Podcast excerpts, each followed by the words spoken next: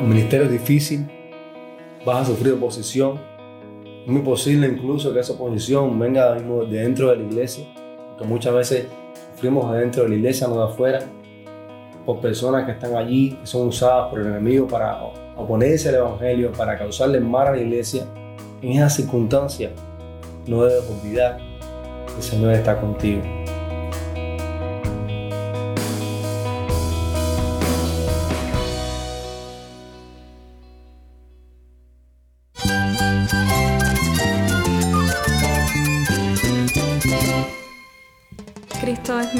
Cristo es el Rey del universo, es quien guía nuestras vidas. Él es grande y amoroso. Él es real. Solamente Jesucristo es nuestro Señor y Salvador.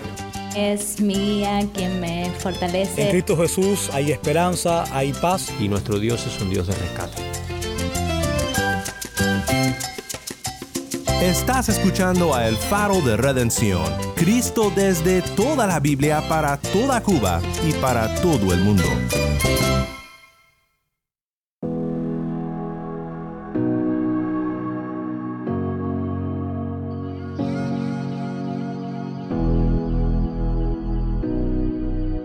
Hola, soy el pastor Daniel Warren. Gracias por acompañarme aquí en El Faro.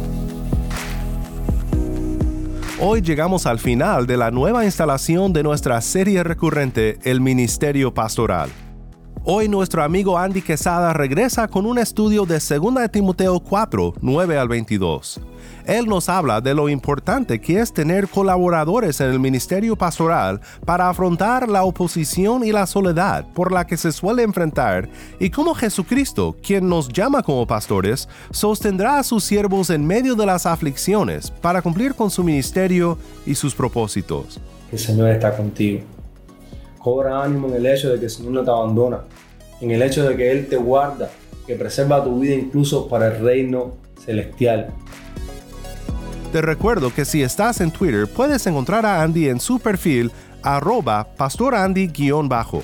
De paso te invito a seguirme también en Twitter, solo busca arroba warn. Si tienes una Biblia, busca 2 de Timoteo 4 y quédate conmigo para ver a Cristo en su palabra.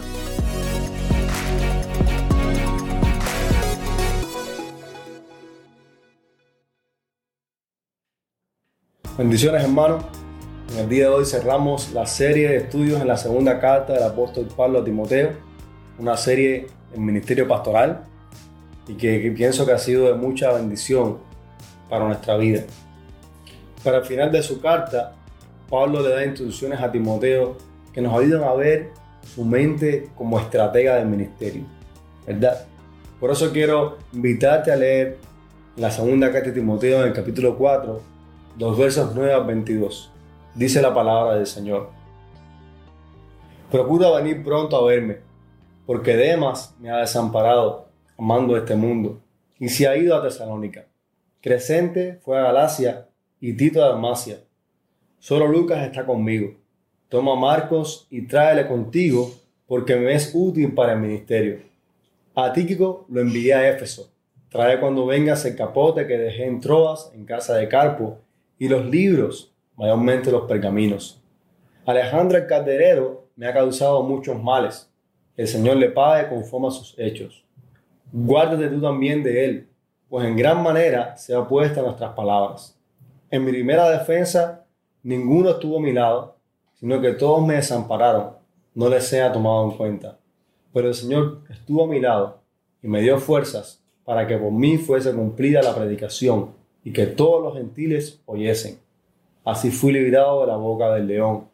Y el Señor me librará de toda obra mala y me reservará para su reino celestial. A Él sea la gloria por los siglos de los siglos. Amén. Saludo a Prisca y a Aquila y a la casa de Onesífero, Erasto, que se quedó en Corintio, y a Trofi, dejé Mileto enfermo. Procura venir antes del invierno. Eubulo te saluda y Pudente, Lino, Claudia y todos los hermanos.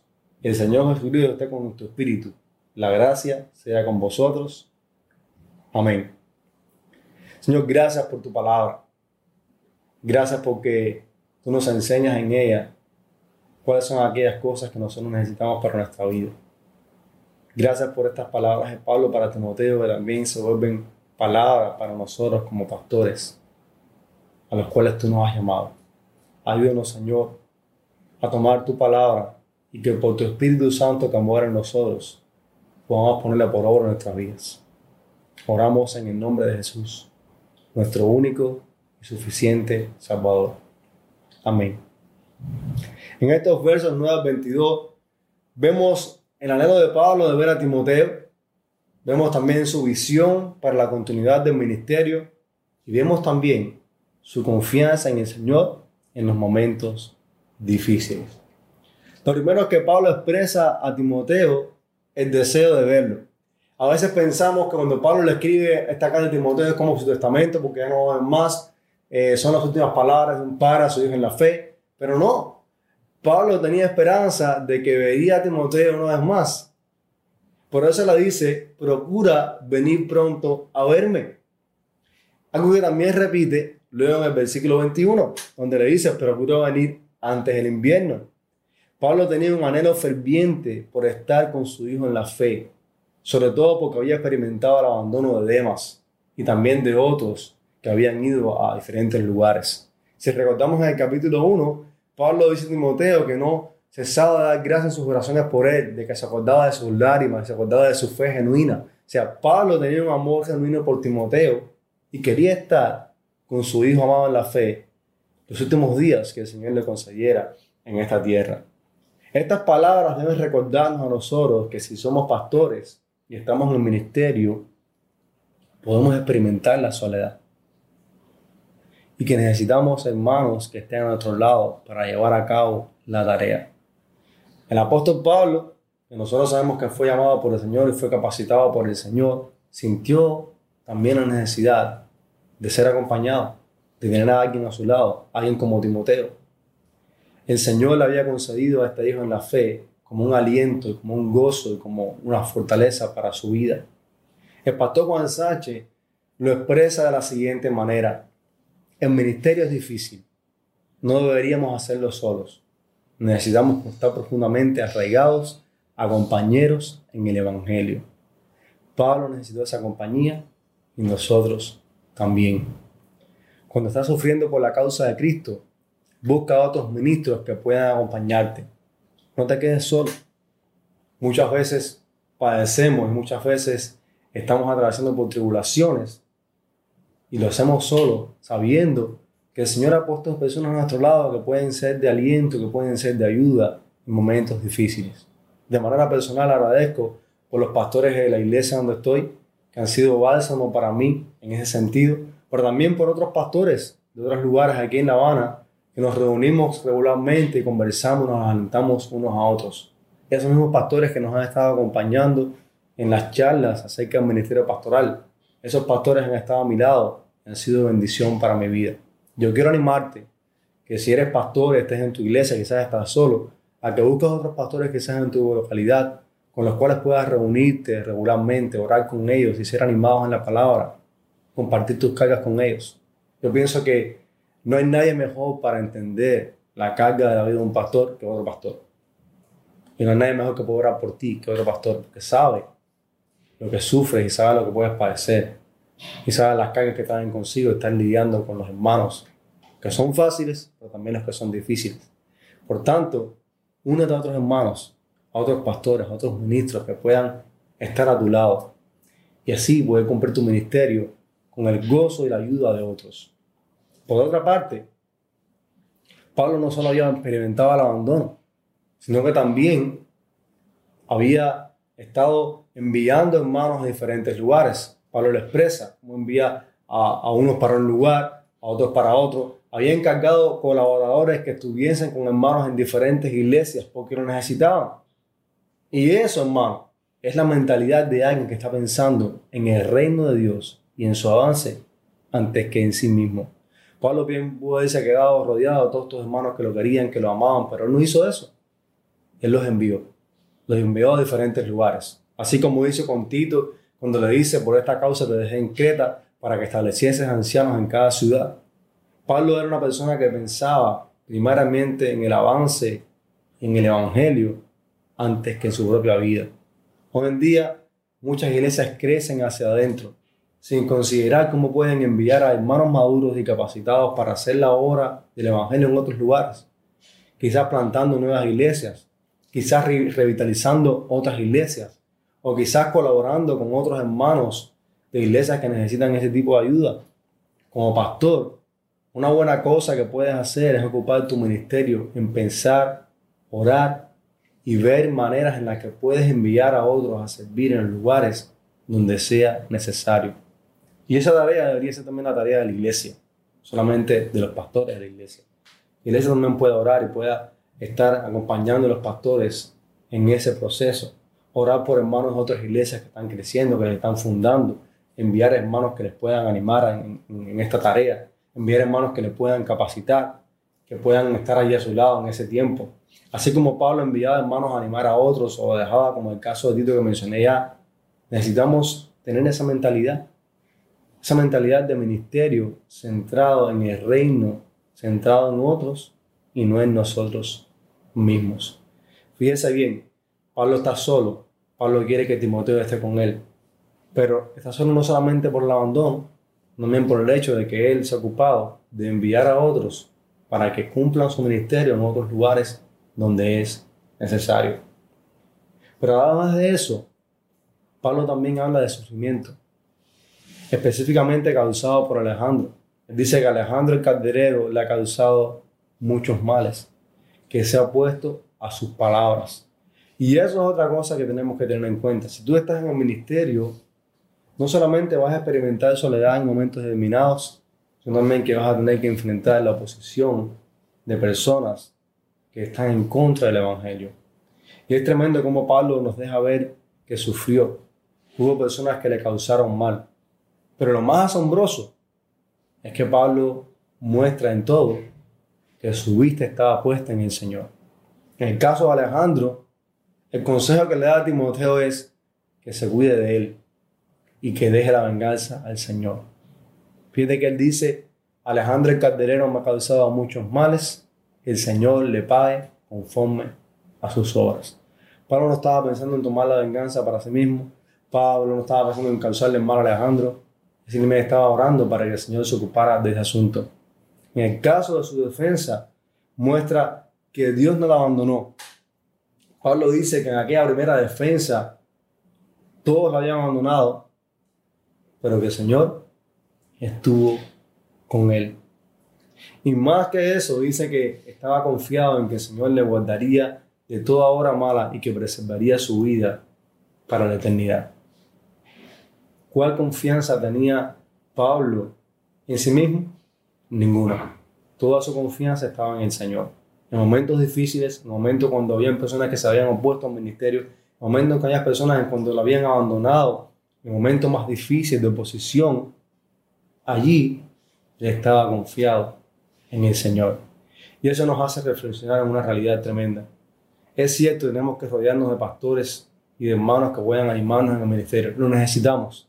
Pero sobre todo, necesitamos confiar en que Dios no nos abandona, en que Él está a nuestro lado. Por eso, querido pastor, el ministerio es difícil, vas a sufrir oposición. Es muy posible incluso que esa oposición venga de dentro de la iglesia que muchas veces sufrimos adentro de la iglesia, no de afuera, por personas que están allí, que son usadas por el enemigo para oponerse al Evangelio, para causarle mal a la iglesia.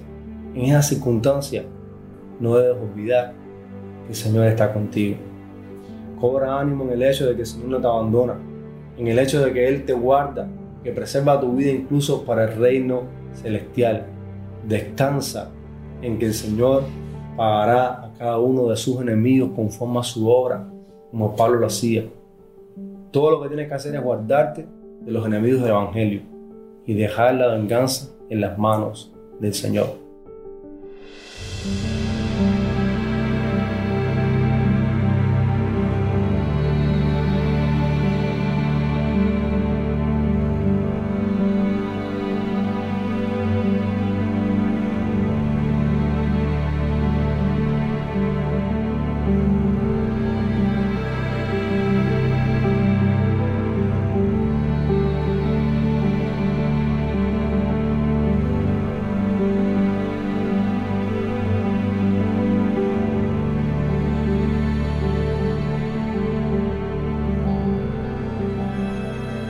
Señor se ocupa de su pueblo. Ya lo hemos visto en el capítulo 2, cuando Pablo le habla de aquellas personas que estaban confundiendo la fe de los hermanos. Pablo le dice a Timoteo, por el fundamento del Señor está firme, teniendo este sello. Conoce el Señor lo que son suyos y apártese de iniquidad todo aquel que invoca el nombre del Señor. El Señor conoce a su pueblo y el Señor va a juzgar a aquellos falsos maestros, a aquellas personas que se levantan para confundir la fe de los creyentes.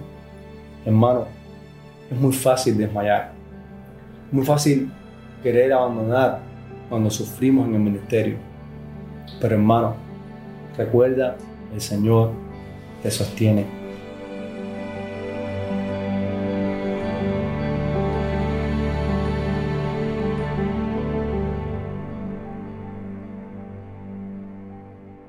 A ti que me escuchas y quizás no eres pastor, toma nota de cuán solo puede sentirse un pastor, los pastores. Por tanto, acompáñalos, anímalos, ora por ellos.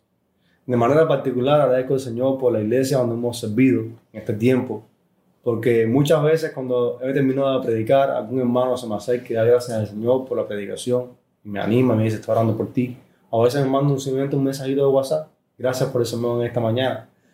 Es una bendición, es una bendición saber que los hermanos te animan, te acompañan, están a tu lado y oran por ti como pastor. Por eso si tú no eres pastor, te animo cada eso con, con el pastor que Dios te ha puesto en tu iglesia. O los pastores, que te ocupes en, animarlos, que te ocupes en acompañarlos, que te ocupes en orar por ellos y que te ocupes en transmitirles eso de una manera verbal para que no puedan sentirse solos, porque ellos lo necesitan también.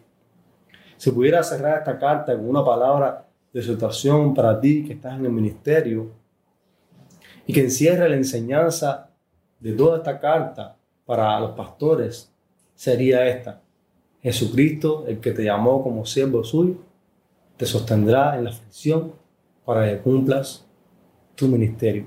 Y fíjense bien, que yo creo que esa quizás es la mayor enseñanza que nosotros podamos sacar de toda esta carta a Timoteo. Hemos sido llamados a predicar el Evangelio, hemos sido llamados a perseverar en la fe, hemos sido llamados a estar incluso a participar de las aflicciones por el Evangelio de Jesucristo, hemos sido llamados a capacitar a otros en la obra del ministerio, Hemos sido llamados a ser fieles como predicadores de la palabra. Hemos sido llamados a guardarnos de los falsos maestros. Hemos sido llamados a combatir la herejía, a combatir el error con la predicación de la verdad de la palabra. Hemos sido llamados a hacer todas estas cosas con la corona de justicia en nuestra mente, pensando en la eternidad, confiando en la promesa de la vida de la cual Pablo habla en el capítulo 1, versículo 1.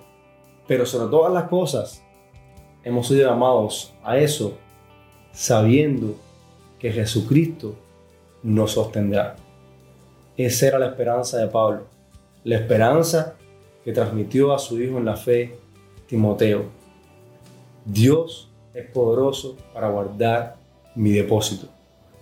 Eso también debemos decir nosotros como pastores. No importa cuánto padezcamos, no importa cuánto suframos, Dios es poderoso para guardar tu depósito para aquel día. Por tanto, hermano que me escuchas, si estás pastoreando una iglesia, oremos que el Señor nos ayude a ser fieles y a continuar adelante con la vista puesta en la corona de justicia y descansando en que Jesucristo, que nos llamó, Él nos sostendrá.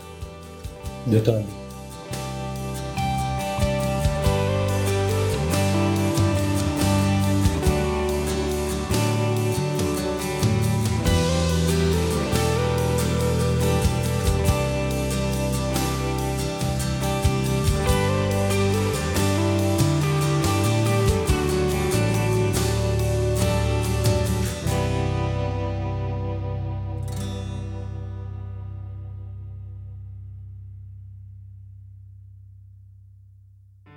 Soy el pastor Daniel Warren y esto es el faro de redención.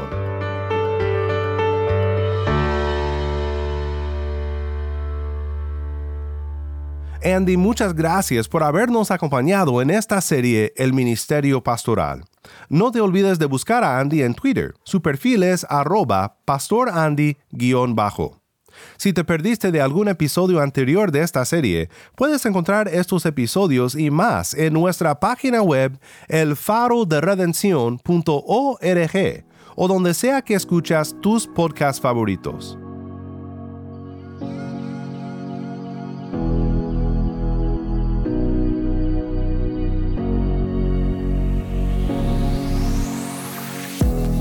El Faro de Redención como programa radial fue ideado para Cuba, pero ha crecido a un nivel global y si estás en sintonía fuera de Cuba, te agradezco por pasar estos tiempos con nosotros estudiando temas que nos fortalecen en nuestro caminar cristiano.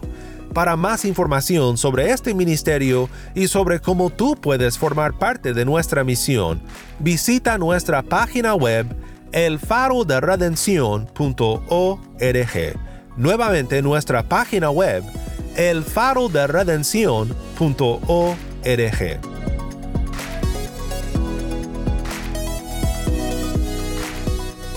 No olvides que también nos puedes seguir en las redes sociales, en Facebook, Instagram y Twitter. Solo busca El Faro de Redención. Allí encontrarás más contenido durante la semana para animarte en tu fe y para mantenerte informado sobre el ministerio del Faro.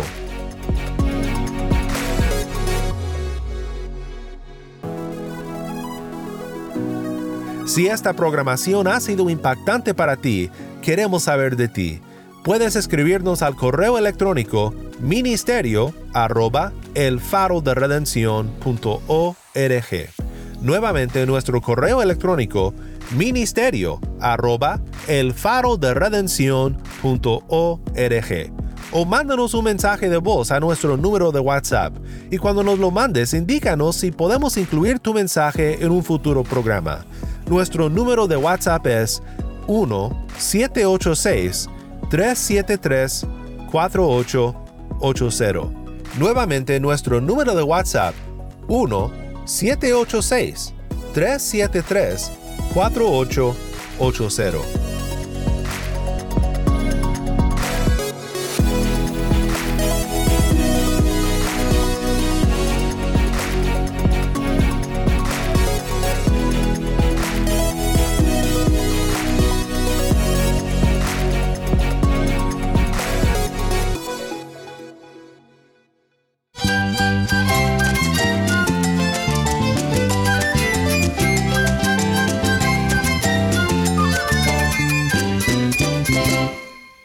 Soy el pastor Daniel Warren. Te invito a que me acompañes la próxima semana para seguir estudiando juntos la palabra de Dios. La luz de Cristo desde toda la Biblia para toda Cuba y para todo el mundo, aquí en el faro de redención.